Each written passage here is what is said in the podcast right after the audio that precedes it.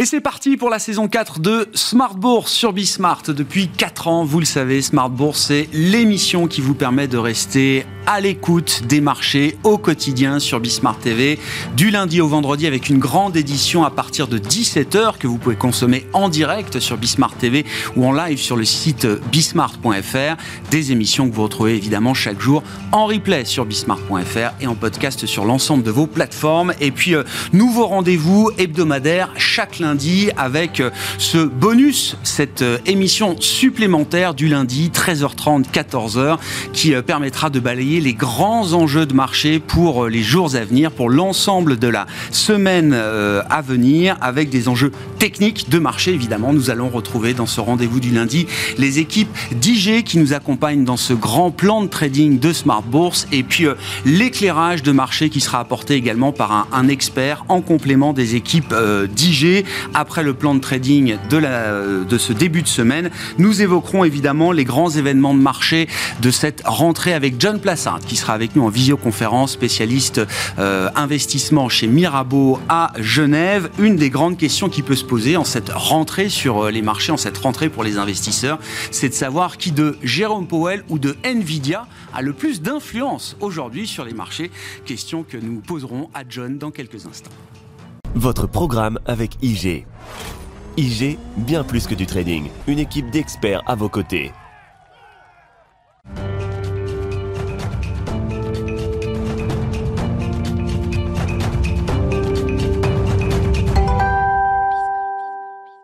Mais d'abord, notre rendez-vous hebdomadaire avec les équipes d'IG pour ce premier plan de trading de la rentrée 2023-2024. Alexandre Baradez est à nos côtés, chef analyste chez IG. Bonjour Alexandre. Bonjour. Merci beaucoup d'être avec nous, effectivement, pour dresser un petit état des lieux euh, de rentrée du point de vue des indices et des enjeux techniques de, de marché globalement, j'allais dire, la toile de fond euh, a assez peu changé ces euh, derniers mois. Quand on regarde notamment les indices, on a le sentiment, et même peut-être un peu plus, qu'on reste dans une logique de consolidation avec des indices qui ont évolué entre les bornes hautes et bornes basses de leur range de fluctuation qu'on connaissait ces derniers mois. Ouais, clairement, sur l'Europe, sur c'est le thème. On regarde le DAX, on regarde le CAC 40, c'est la, la, même trajectoire, la même euh, zone de consolidation qui était appelée, que l'on souhaitait voir parce que cohérente avec le, la reprise euh, en Chine, post-déconfinement, où les valeurs européennes avaient peut-être certaines d'entre elles trop joué, surjoué cette reprise, qui effectivement s'est avérée être un peu plus molle que, ce qui était prévu.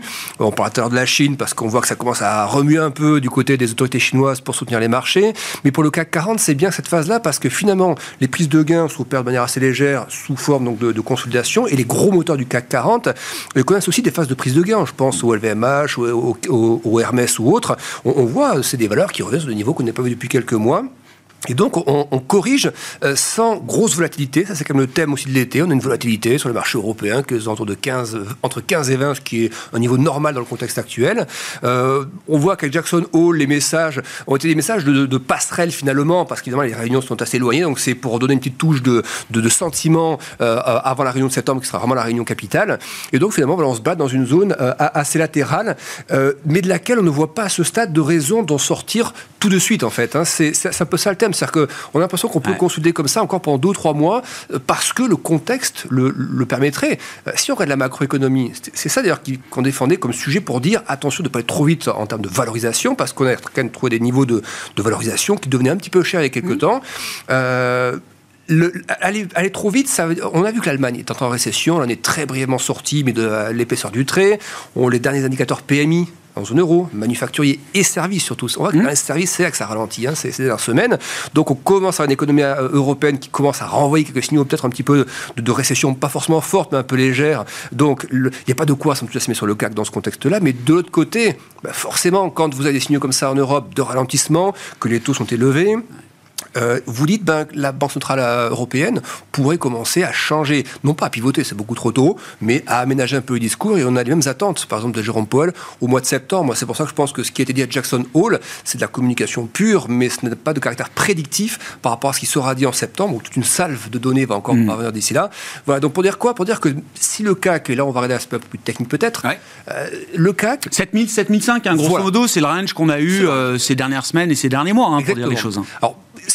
il y a, deux, façons de voir le CAC. Soit on se dit, c'est à nouveau une vague haussière comme celle qui nous a précédé en 2020-2021 avant une grosse chute. Est-ce que nous sommes dans le même pattern, dans la même configuration? On est trop monté, il va falloir que ça corrige sèchement. Euh, je pense pas. Je pense que justement, la correction, elle a eu lieu en 2022. ça, c'est un thème qu'on a toujours défendu. Mm. Le gros de la correction est passé en 2022. Le rallye était trop important, d'où le fait de le consolider. Et le risque que l'on peut avoir, mais que je mets vraiment comme un risque euh, euh, opportuniste finalement, c'est que si le CAC d'un jour qui vient devait taper 7000, 7100 et passer en dessous, il y a un risque d'aller encore à 6008. C'est pas un risque qu'on peut écarter complètement ce contexte de ralentissement. Mais je pense que ce serait la capitulation de la phase de consolidation. Ça, en gros, on sortirait pour se faire peur par le bas, parce qu'il y a deux, trois arguments pour le faire, mais que ce serait un des points ensuite d'achat, je pense assez fort de la part des gestions, vers 6008, pour revenir dans le range et ensuite sortir par le haut. C'est-à-dire, voilà, soit on reste dans le range et on sort par le haut tout de suite, il n'y a pas d'histoire, soit on se fait un peu peur par le bas, mais sous forme de capitulation et non pas sous forme de, distribution avant rechute lourde du, CAC 40. Hmm. Ce qui a pas mal bougé en tout cas euh, au cours de, l'été, c'est euh, à nouveau bien les marchés euh, obligataires. Hein. C'est vrai que pour le coup, on a vu de nouveaux sommets, notamment sur les taux longs américains et européens, allemands, etc., avec bah, peut-être des, des mouvements par voie de conséquence sur euh, la devise, les devises et notamment sur le dollar. Oui, mais ça, je ne suis pas tellement surpris de ce mouvement-là. Alors attention, sur les taux longs, quand même un petit peu, ça allait plus haut que, ce qu'on pouvait penser, mais euh, je ne suis pas surpris parce que l'argument qu'on déployait fin, fin juillet, c'est de dire attention, euh, il y a de matière à ce qu'en fait les taux restent élevés. On avait déjà des anticipations d'inflation 5 ans en 5 ans, qui, notamment en zone euro, qui repartaient vers des niveaux qu'on n'a pas vus depuis plusieurs années. vous aviez également des rebonds, prix de l'énergie par exemple, pour, pour faire craindre un petit rebond d'inflation sur les données notamment. Euh, et, vous avez surtout des, données d'inflation, l'inflation ben cœur aux États-Unis, toujours aux alentours de 4%. L'inflation globale. Le sentiment que le, gros du mouvement de désinflation assez rapide qu'on a pu constater est un peu derrière nous, euh, d'une certaine manière. Voilà, et donc ça justifie que les taux restent élevés. Euh, mais si on regarde par exemple les taux courts américains, hmm. même européens, un taux 2 ans américain à 5%, il a, là, la 5 10 se parle, pour moi, c'est zone de cap. C'est pour aller plus haut, il faut bien se rendre compte que l'inflation globale US, c'est 3,3 actuellement, l'inflation cœur, c'est un taux de 4, et les taux de la Fed sont dans la fourchette 5,25, 5,50. Donc pourquoi C'est restrictif, hein, nous dit euh, Jean-Paul. C'est restrictif, c'est employé comme tel, et il suffit de voir la tête du marché immobilier ou du crédit hypothécaire américain. Alors, c'est pas un marché qui s'est effondré, mais le marché du crédit hypothécaire américain a très ralenti. Et même en Europe, ce matin, on a les stats là, sur les, les, les, les, crédits aux entreprises. Les crédits aux entreprises et aux ménages. Si on prend les crédits aux ménages, donc euh, conso, prêt immobilier ou autre, c'est la plus faible croissance depuis, euh, mmh. depuis 2015. Il y a une transmission. Hein. C'est ce que disent les banquiers Exactement, il y a une transmission. Donc, même si les taux ne bougeaient plus, cette transmission, toute l'inertie de la politique monétaire continuera à se faire et restera restrictive. Donc, pour moi, que, je pense qu'effectivement, en septembre, les messages vont un petit peu changer de la part des banquiers centraux. Mais donc, voilà, pour venir au CAC 40 et, maintenant l'euro-dollar, il n'y a, pas matière, je trouve, à s'inquiéter trop parce que euh, si l'économie ralentit un peu trop fortement, les banques centrales changeront de message plus vite. Et, euh, et si elles changeaient de message euh, assez doucement, de manière soft, en, septembre, bon, bah, on aurait ce qu'il faut pour garder un peu de consolidation puis sortir par le haut ensuite. Donc, c'est pas hyper inquiétant. Et si on regarde le, les, les devises, par exemple, on a aussi la, une vague, je dis pas que j'appelais de mes voeux, mais qui, correspond bien à la phase actuelle, justement.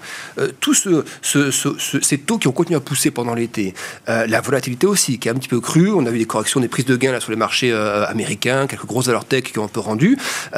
Le dollar a aussi retrouvé un côté, je, mets valeur refuge entre guillemets, mais dans cette phase un poil plus volatile, de prise de gain, le dollar était recherché parce que les taux US montaient aussi. Et puis on a vu l'or partir à la baisse, l'argent partir à la baisse, le bitcoin aussi partir à la baisse, tous ces actifs sensibles au dollar et au taux. Donc logique de voir le dollar là où il est par rapport au mouvement sur les taux. Mais si on considère que les taux, euh, et notamment les taux courts américains, sont sur une zone vraiment plafond, ça je le pense, il n'y a pas de raison d'imaginer qu'on revienne dans la parité ou autre. Donc je pense qu'on est dans un... La marge d'appréciation du dollar vous paraît limitée Je trouve qu'il y aurait plus d'intérêt à attendre un signal d'achat ah. vers euh, 1,11, 1,12, donc pour l'instant, faut être patient, et ensuite aller chercher les 1,15, 1,20, là j'aurais une plus belle marge de progression de ce côté-là par rapport à la géopolitique qui pourrait s'améliorer ou autre, et, de l'économie aussi en zone euro, euh, plutôt que rechercher la partie vraiment valeur refuge, forte volatilité et taux qui monte encore, où il semble que le plus gros du chemin de la Fed ait, été parcouru. Donc pour moi, les, corrections sur l'eurodoll sont plutôt exploitées en zone d'achat si on est un peu patient, ou sinon on attend des signaux d'achat un peu plus techniques à court terme à 1,12, et on y va à ce moment-là. Mais les zones de baisse me paraissent peu exploitables et un peu dangereuses à, court terme. Ah, enfin, c'est vrai que c'est intéressant. On voit sur ces actifs, hein, que ce soit les indices actions, euh, les grandes parités de, de mm. devises, il n'y a pas beaucoup de vitesse euh, d'une certaine manière. Hein. Dans les mouvements qu'on a pu observer, il n'y a pas de, de changement, il n'y a pas de contre-pied violent, il n'y a, pas de, il a pas de vitesse très forte dans ces marchés. Hein. Non, on le voit sur la volatilité, effectivement. Même la volatilité du marché obligataire, elle est quand même pas mal retombée depuis qu'on a connu il y a quelques mois encore. La vol du marché action, on disait tout à l'heure, 16 de volatilité sur le, le VIX, c'est un régime parfaitement connu. C'est régime connu, voilà. Donc, c'est pas, c'est pas, tout va pas bien dans le meilleur des mondes, on serait à 10 de volatilité, mais reste entre 15 et 22 vols sur les marchés actions, par exemple, dans la phase actuelle, c'est tout à fait cohérent avec la phase actuelle, et c'est bien qu'on y soit. Donc finalement, je dire que le marché a la bonne place au moment où on se parle. Et le marché d'échange aussi, donc je trouve que tout ceci est assez cohérent avec ce qu'on entend des banquiers centraux. Et, mais attention de ne pas trop lire de ce, qu'ils disent ou trop conclure de ce qu'ils disent. Je pense qu'encore une fois que Jérôme Powell ce week-end, enfin vendredi, selon moi, c'est plus de la com pour maintenir des conditions financières dans un environnement suffisamment restrictif parce qu'un mois c'est long, mais si on aurait les dernières données américaines, euh, les commandes de biens durables, on les, attend, on les attendait en baisse, c'était plus fort qu'attendu quand même. Les PMI, notamment services, ralentissent plus fortement.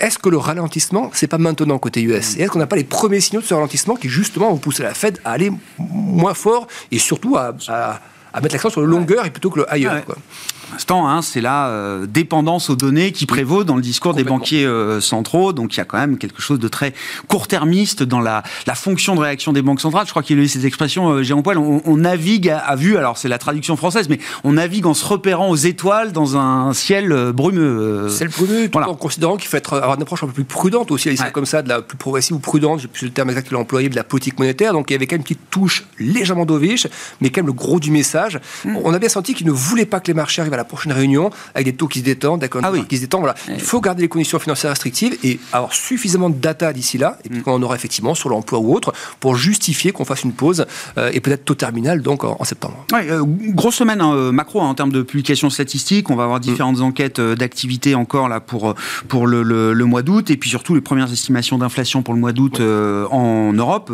avec l'agrégat pour l'ensemble de la zone euro bien sûr et puis tous les chiffres d'emploi pour le marché du travail américain avec le rapport mensuel qui sera publié ce vendredi. L'un des événements de cette rentrée et euh, en ce moment même, euh, d'une certaine manière, Alexandre, c'est la tentative de rebond des euh, indices actions en Chine, portée par une série de mesures de soutien annoncées par Pékin, visant directement le marché boursier. Oui, c'est ça. Il y avait d'abord des premières annonces il y a quelques semaines, un peu d'ordre économique. On demandait aux banques de baisser les taux de, crédit, etc., de manière un peu ciblée, de faire aussi aux États, aux provinces, de, de se réendetter un petit peu. Voilà, on sentait qu'il y avait un petit peu de, de volonté économique, mais là, depuis un, mois, peu Mm. un peu moins. C'est vraiment des mesures marché, en fait. Hein. On voit l'actu du week-end, c'est évidemment cette taxe sur les transactions financières euh, qui a été divisée par deux. Elle était à 0,1, elle passe à 0,05. Et c'est quand même un événement parce que la dernière fois que euh, Pékin a fait ça, c'était en 2008. Mm. Alors, il y a deux façons de voir les choses. En 2008, c'était en avril 2008. Si vous regardez la tête des indices, bah, avril 2008, c'était avant la faillite de Lehman, et derrière, il y a le plongeon qu'on a connu. Mm. Mais il y avait la thématique Lehman. Là, les marchés actions chinois, il suffit de regarder le graphique pour se rendre compte que la purge, euh, en tout cas une énorme partie du risque immobilier, euh, euh, tension géopolitique, tension commerciale ou autre, c'est ce qui s'exprime depuis 2021, mm. finalement, la, la réglementation qui a été durcie. Donc, voir désormais des, mesures favorables au marché se produire après ce qui pourrait être en plus la phase de capitulation qu'on a eu en octobre dernier, quand tout allait mal, tout, le monde était encore confiné, euh, on se dit que ce, à qu'on assiste sur le marché chinois depuis quelques mois maintenant, après le gros rebond de fin d'année dernière, c'est la réplique en fait. La, capitulation d'octobre, on le voit sur le graphe, je pense, rebond trop fort, comme en Europe, il faut se tasser. Et là, on voit que les, autorités prennent ça à bras le corps. On baisse les taxes aux transactions financières. On abaisse les marges requises aussi. Mm. On veut élargir le plage de trading. Donc ça fait un paquet de choses. On interdit aux gros actionnaires des boîtes cotées en Chine, dans le CSI, des maîtres, autres, de, de, vendre. Donc euh, c'est d'un côté on se dit ça sent un peu la panique. Ça peut être le cas. Mais de l'autre côté, quand le marché a déjà beaucoup, beaucoup baissé, on se dit qu'il y, a moins cet effet de grosse baisse potentiellement à venir. Donc pour moi, c'est plutôt, je ne dis pas qu'il faut acheter maintenant tout de suite, parce que techniquement, on voit bien que ce n'est pas une zone confortable, mais un retour, et le Hang Seng, le Hang Seng en gros, c'est les grosses valeurs chinoises côté à Hong Kong, hein, dans, la tech, etc. Un retour à 20 000, on voit que c'est une vraie zone dans laquelle le marché a buté plusieurs fois. Retour à 20 000 après ce genre de mesures, si en plus il y a de la vol qui baisse un petit peu en Europe et ailleurs, là ce sera un vrai signal. Voilà. Donc, ce sera intéressant de voir aussi si les investisseurs globaux, alors qui ont quand même euh, largement quitté le marché euh, chinois depuis notamment la, phase de régulation à marche forcée des, entreprises technologiques euh, chinoises, est-ce que ce type de mesures annoncées par Pékin, spécifiques pour le marché boursier, est-ce que ce sont des mesures de nature à, réintéresser ou à ramener un peu de flux euh, venant d'investisseurs globaux internationaux qui sont quand même très frileux vis-à-vis de la Chine. Très frileux, on voit aussi même sur les obligations à haut rendement, par exemple, avec cette nouvelle, ces nouvelles difficultés, nouvelles difficultés de Country Garden depuis quelques temps, ça, ça, remet une pièce dans, cette, dans cet aspect immobilier, mais il faut quand même pas oublier que c'est aussi une volonté à la base de Pékin, hein, de, d'assainir ce marché, donc de faire éclater cette bulle. Et encore une fois, on peut pas vouloir faire éclater une bulle et tout de suite mettre des grosses mesures de soutien en face. Il faut laisser le, le, le temps de tout ça se purger. Après, je pense qu'il y aura quand même un élément qui n'est pas le plus attendu parce qu'on n'y croit pas trop, mais ce qui soit un vrai boost pour la confiance, ce soit aussi tout ce qui concerne la partie géopolitique. C'est-à-dire que s'il concerne des, des, des, des, solutions entre la Russie et la Chine, ou la Chine qui proposait des, solutions de paix pour ou on baisse d'un cran sur Taïwan, ça évidemment, je pense, ce serait un des principaux catalyseurs. Mais ça, c'est pas le plus probable à court terme. Merci beaucoup, Alexandre. Merci de nous accompagner chaque semaine. Les équipes d'IG nous accompagnent chaque semaine pour ce plan de trading de Smart Bourse. Et c'est Alexandre Baradès qui était euh, avec nous pour ce coup d'envoi de la saison 4 de Smart Bourse. C'était votre programme avec IG. IG, bien plus que du trading. Une équipe d'experts à vos côtés.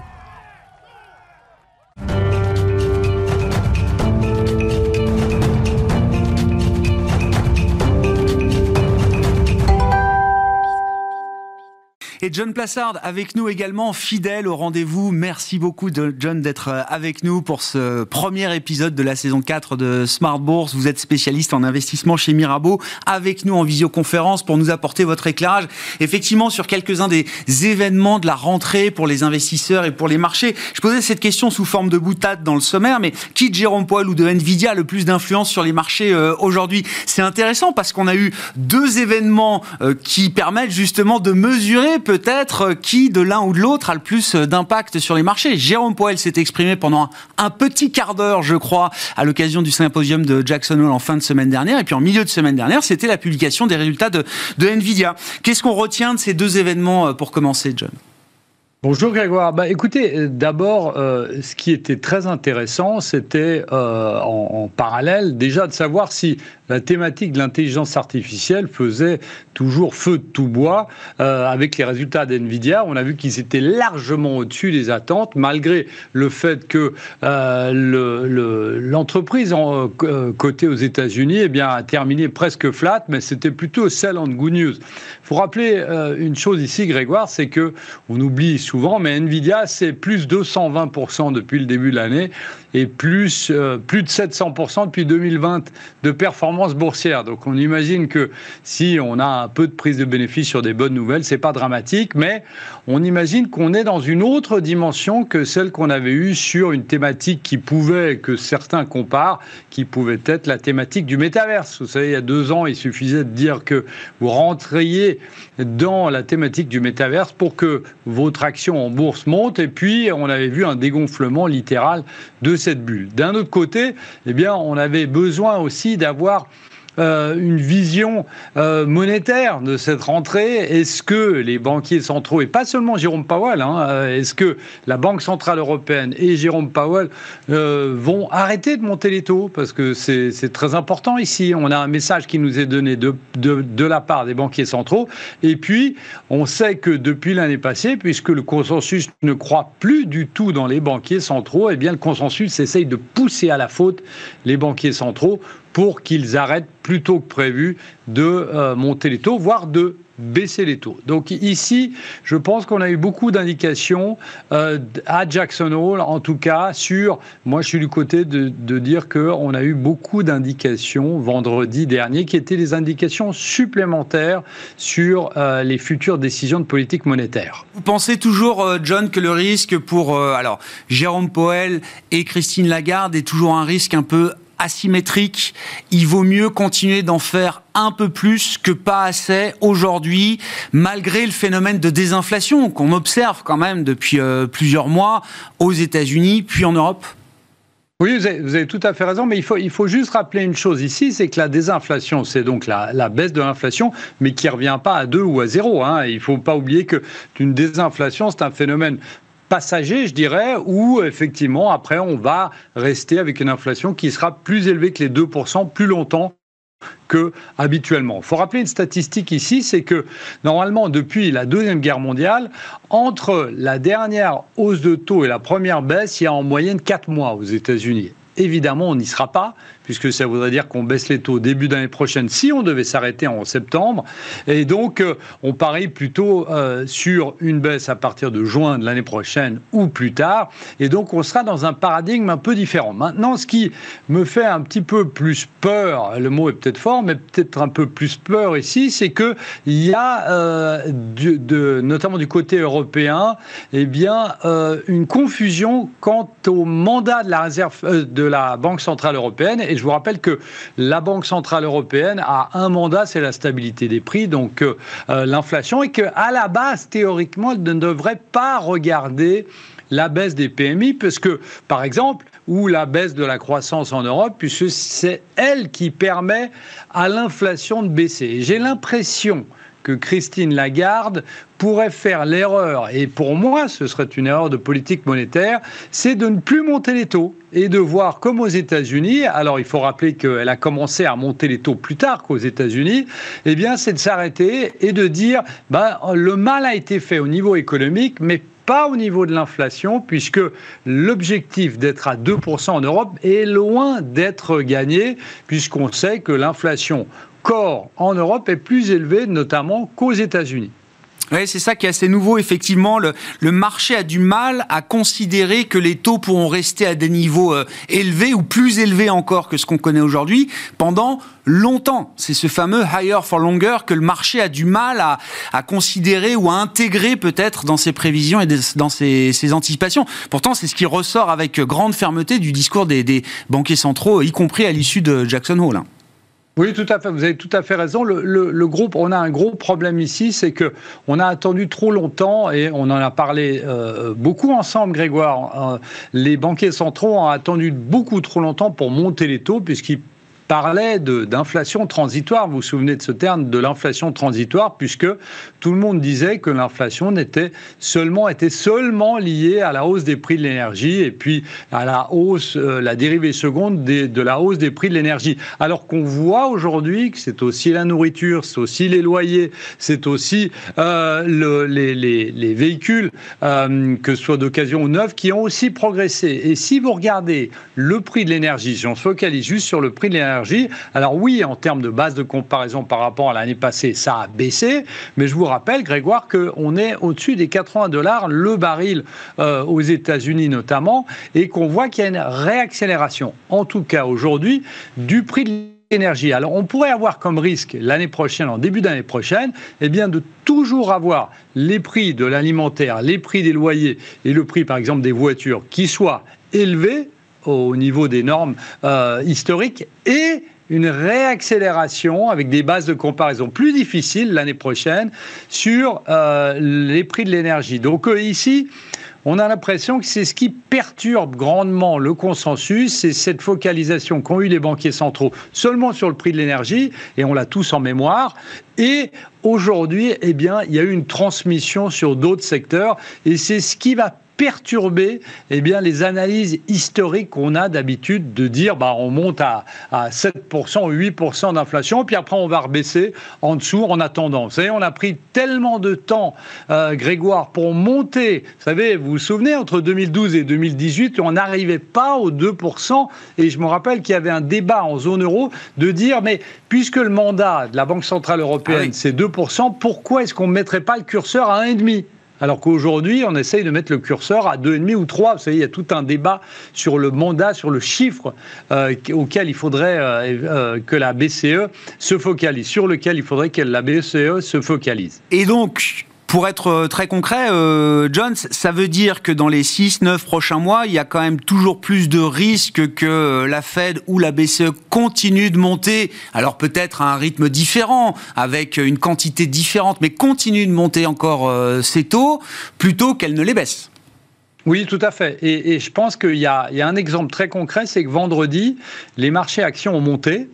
Euh, mais vous avez les rendements des treasuries et vous avez le dollar qui n'ont pas bougé, voire qui ont légèrement monté. Alors qu'est-ce que ça veut dire? Ça veut dire que en fait, les gens étaient euh, plus focalisés sur des rachats de short, par exemple, et toujours sur cette thématique de l'intelligence artificielle dont on parlait avant, Grégoire, où on avait eu une consolidation, donc on rachetait toute baisse sur ce secteur. Et en fait, ce qui nous donne le message de ce, euh, du fait qu'on on est quand même très faucon euh, à la banque, euh, à la réserve fédérale américaine, eh bien, ce sont les treasuries et ce sont aussi le dollar qui reste très fort parce qu'ici, on on parie quand même sur le fait qu'il y a un risque qui est plutôt haussier qu'un risque baissier.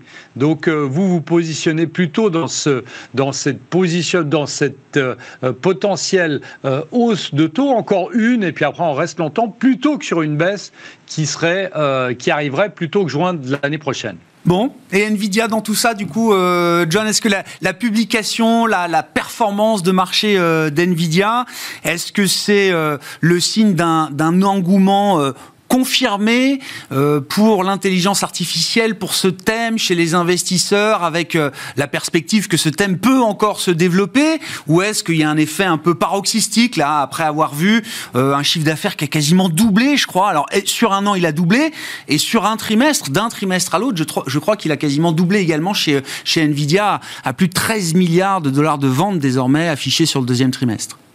Oui, vous avez raison. Alors, moi, je dirais que l'engouement autour de l'intelligence artificielle est quelque chose qui dure depuis très longtemps. Alors, ce qui a démocratisé l'intelligence artificielle, c'est ChatGPT, puisque tout un chacun s'est dit qu'il pouvait toucher de ses mains l'intelligence artificielle. Mais on sait que l'intelligence artificielle, c'est évidemment, c'est pas que ChatGPT. On sait que on est aussi dans le domaine de la santé. On utilise beaucoup l'intelligence artificielle dans le codage, dans l'image, dans la vidéo, dans les textes, dans le c'est absolument partout. Et on est arrivé dans une phase où on n'est pas dans une croissance normale, on est toujours dans une croissance exponentielle. Alors évidemment, ce qu'il faut, c'est plus de data centers pour stocker toutes ces informations, la fameuse big data.